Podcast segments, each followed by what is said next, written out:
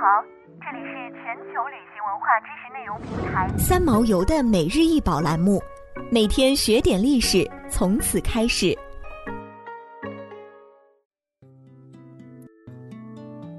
巴米雷克族头部雕塑，高九十四厘米，宽八十二点六厘米，直径二十九点二厘米。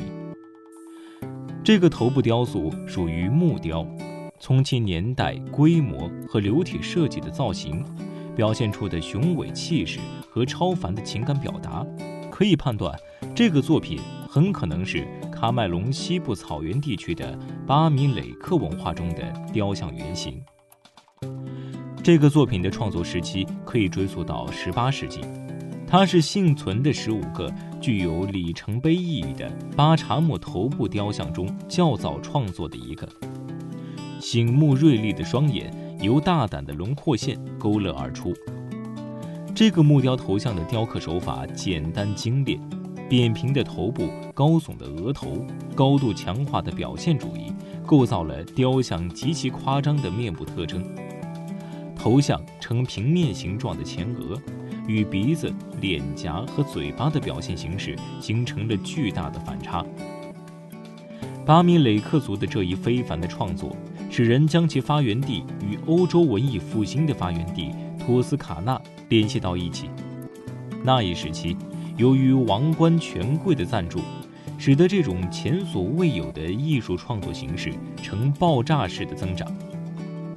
这种雕塑形式在皇室的班祖恩宫廷中被采用，最主要的是用在国王葬礼仪式的表演中。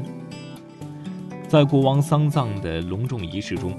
表演者佩戴着这一雕塑面具，在众人面前起舞，寓意着与王朝的继承者一同见证和延续王朝的盛况。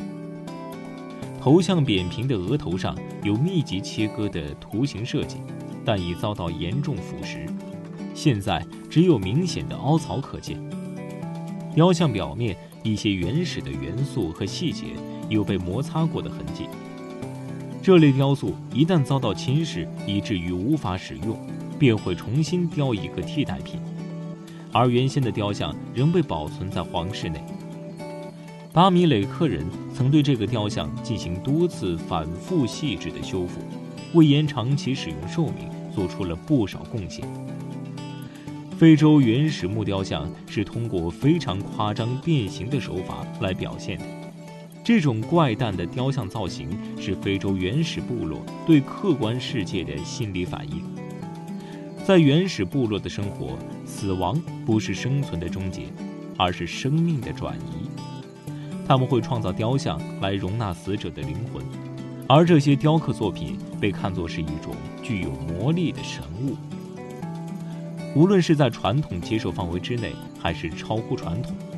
非洲雕塑家作为这种雕塑的开拓者，他们使真实的事物完全变形，形成了与原来形态结构大不相同的雕刻形象，显示出大胆的创造精神、强烈的节奏感以及新颖的构思。在国际上，这种雕塑形式的作品吸引了从表现主义者到女权主义者等艺术家。其中包括曾获《时代周刊》2018年全球最具影响力人物荣誉的朱迪·芝加哥。因此，巴查姆的作品集在纽约现代艺术博物馆的地标性展览《非洲黑人艺术和20世纪原始主义艺术》中都有集中展出。想要鉴赏国宝高清大图，欢迎下载三毛游 App，更多宝贝。等着您。